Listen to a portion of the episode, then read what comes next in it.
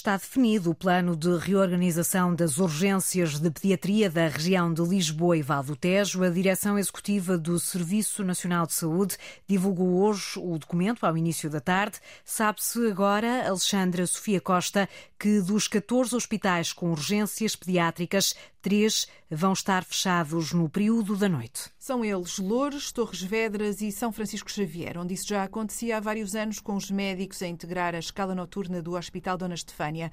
Em Setúbal, a urgência pediátrica encerra também à noite, mas só de 15 em 15 dias. O número de unidades fechadas durante o período noturno, entre as 9 da noite e as 9 da manhã, aumenta assim para 3. As urgências pediátricas que vão continuar sempre abertas são as dos hospitais de Santa Maria e Dona Estefânia, ambos em Lisboa, Amadora de Sintra, Cascais, Garcia de Horta, em Almada, Vila Franca de Xira, Barreiro, onde havia várias dúvidas, Santarém, Caldas de Rainha e Torres Novas. O comunicado enviado pela Direção Executiva do Serviço Nacional de Saúde refere que nenhum serviço de urgência de pediatria vai encerrar em definitivo e a nova rede vai ser temporária, vigorando apenas durante três meses, entre abril e junho. Ouvido há momentos pela Antena 1, o presidente do Sindicato Independente dos Médicos, Jorge Roque da Cunha, confessa que está insatisfeito com as conclusões desta reorganização. É um plano que não é de reorganização, é um plano de encerramento. Inaceitável, porque ao invés de chamar pomposamente restauração, tal como foi feito com as urgências de obstetrícia, que se encontrem soluções estruturais que permitam que os médicos fiquem no Serviço Nacional de Saúde. Outro aspecto muito importante é que os pediatras não fazem só urgência. E aquilo que está a acontecer nos serviços, por causa dessa pressão, estão cada vez menos as, as eh, consultas externas a serem efetuadas, as consultas de desenvolvimento e, inclusivamente, encerraram as, as, as urgências de pedopsiquiatria. Portanto, lamentavelmente, eh, este plano veio uh, confirmar as nossas piores uh, uh, expectativas. Declarações de Jorge Roque da Cunha, presidente do Sindicato Independente dos Médicos, sobre o plano de reorganização das urgências de pediatria da região de Lisboa e Val do Tejo, divulgado hoje ao início da tarde. O plano, agora conhecido, entra em vigor em abril, vai manter-se até junho. As urgências de pediatria vão estar fechadas durante a noite no Hospital de Torres Vedras, no Hospital São Francisco Xavier, em Lisboa, e tal como já se sabia, também no Hospital Beatriz Ângelo, em Lourdes. São situações excepcionais. É desta forma que o Hospital Garcia de Horta, em Almada, justifica os casos de doentes internados em macas. Numa resposta enviada à Antena 1, o Conselho de Administração do Garcia de Horta lembra que essas situações estão devidamente definidas no plano de contingência e ocorrem apenas quando o número de doentes nas urgências ultrapassa os 55. Acrescenta o hospital que os doentes ficam em macas pelo menor período de tempo possível. Este esclarecimento surge depois de hoje ser conhecido o pedido de escusa de 24 enfermeiros do Garcia de Horta. Estes profissionais lamentam o que dizem ser a falta de condições de trabalho e acusam o Hospital Garcia de Horta de ter normalizado o internamento de doentes em macas. Os professores não desistem. Nove sindicatos anunciaram hoje uma nova greve por distritos, a começar no Porto, depois das férias da Páscoa. Até lá, a luta segue nas escolas. A partir do próximo dia 27, há uma greve a todo o trabalho extraordinário e também ao último tempo letivo de cada docente. Para o Ministério da Educação, seguiu já Isabel Cunha uma proposta para que as negociações sejam retomadas. Os professores não admitem que o Ministro da Educação coloque condições para voltar à mesa negocial. Dizem ser inqualificável que João Costa tenha deixado no ar que só volta a reunir se não houver contestação por parte dos docentes à porta do Ministério. Queremos estabilidade, precariedade, não. O Sr. Ministro não gosta de estar a ouvir isso, não é? O que é que o Sr. Ministro quer? Que nós tapemos a boca ao, aos professores? Que as pessoas num dia de reunião não possam estar ali à porta com os seus protestos? Mário Nogueira, em nome de nove organizações sindicais, a greve segue dentro de momentos, daqui a 15 dias, a todo o serviço extraordinário, ao último tempo letivo diário de cada docente e mais à frente às avaliações finais. Depois das férias da Páscoa retomam-se as greves por distrito, a começar no Porto, a 17 de abril e a terminar em Lisboa. Só uma reviravolta na posição do governo quanto à contagem do tempo de serviço pode inverter a contestação. Hoje mesmo seguiu a proposta para o ministro João Costa. Com início em 2024, até ao final da legislatura, haja a recuperação do tempo de serviço, ou seja, os professores recuperem eh, o tempo de serviço na íntegra, de forma faseada. Faseada e até parcial, admite Mário Nogueira. Nós estamos perfeitamente disponíveis para ir discutir e negociar com o Ministério, mesmo que a proposta inicial do Ministério seja uma recuperação parcial. A falar por nove organizações sindicais, Mário Nogueira diz que o país tem essa obrigação para com a escola pública. Às vezes eh, ouve-se dizer ah, a recuperação de tempo de serviço não é suportável. Bem, isto é o mesmo que estar a dizer este país não tem condições para ter professores qualificados. E tem que ter. O alerta e o pedido do secretário-geral da FENPROF, Mário Nogueira, vai então regressar à greve por distritos e fica prometida uma greve às avaliações no final do ano letivo, ainda que com serviços mínimos. O processo de reestruturação do Serviço de Estrangeiros em Fronteiras deve estar concluído até 6 de abril. O novo prazo foi apontado aos jornalistas pelo presidente do Sindicato da Carreira de Investigação e Fiscalização do CEF, Cássio Pereira, depois do encontro desta manhã com a ministra dos Assuntos Parlamentares e com o Ministro da Administração Interna.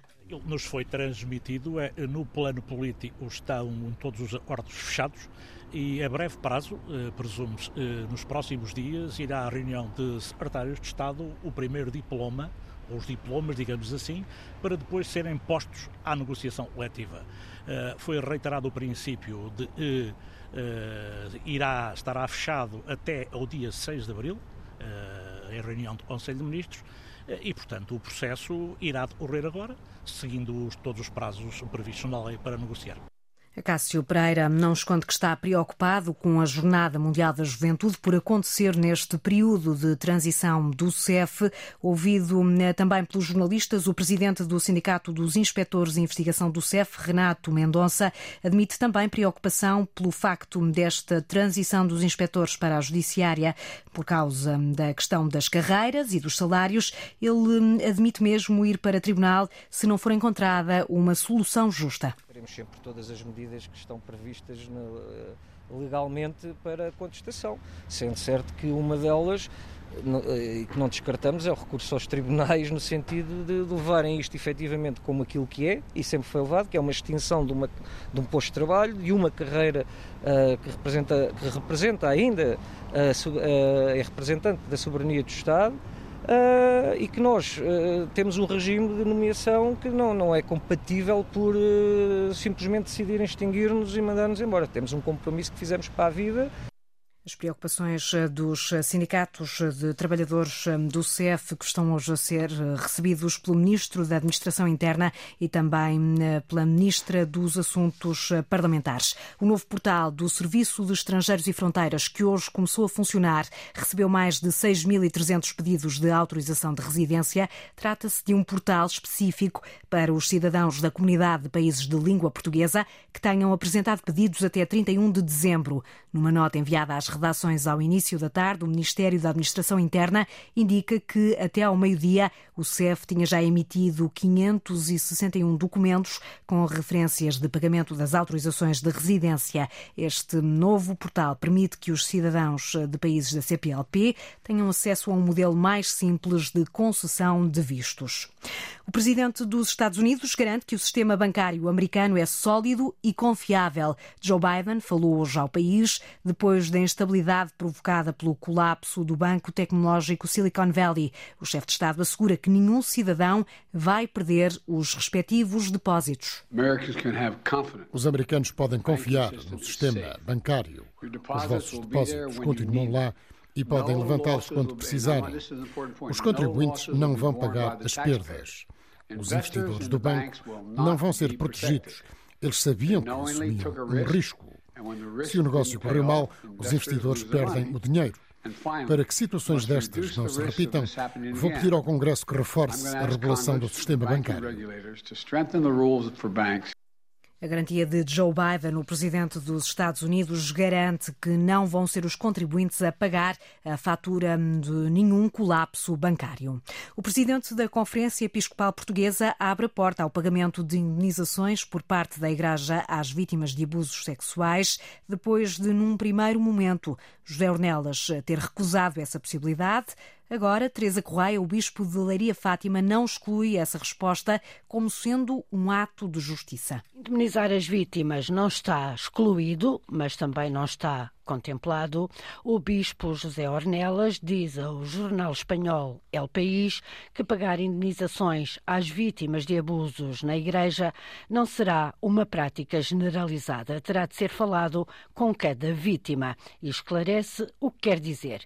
Se uma vítima tiver de escolher entre comprar medicamentos ou comida, aí o caso pode ser ponderado.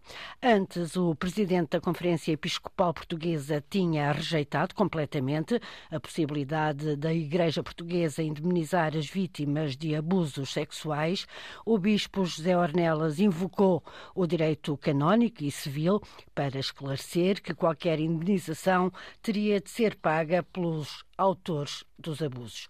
El País, José Ornelas repete que não há dinheiro que apague o sofrimento, por isso a Igreja Portuguesa prefere dar apoio espiritual e garantir apoio psicológico ou psiquiátrico, diz o bispo José Ornelas que 15 ou 20 mil euros soariam a esmola e não fariam justiça às vítimas.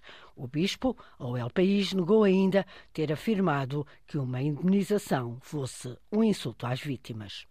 Palavras do presidente da Conferência Episcopal Portuguesa em entrevista ao jornal espanhol El País.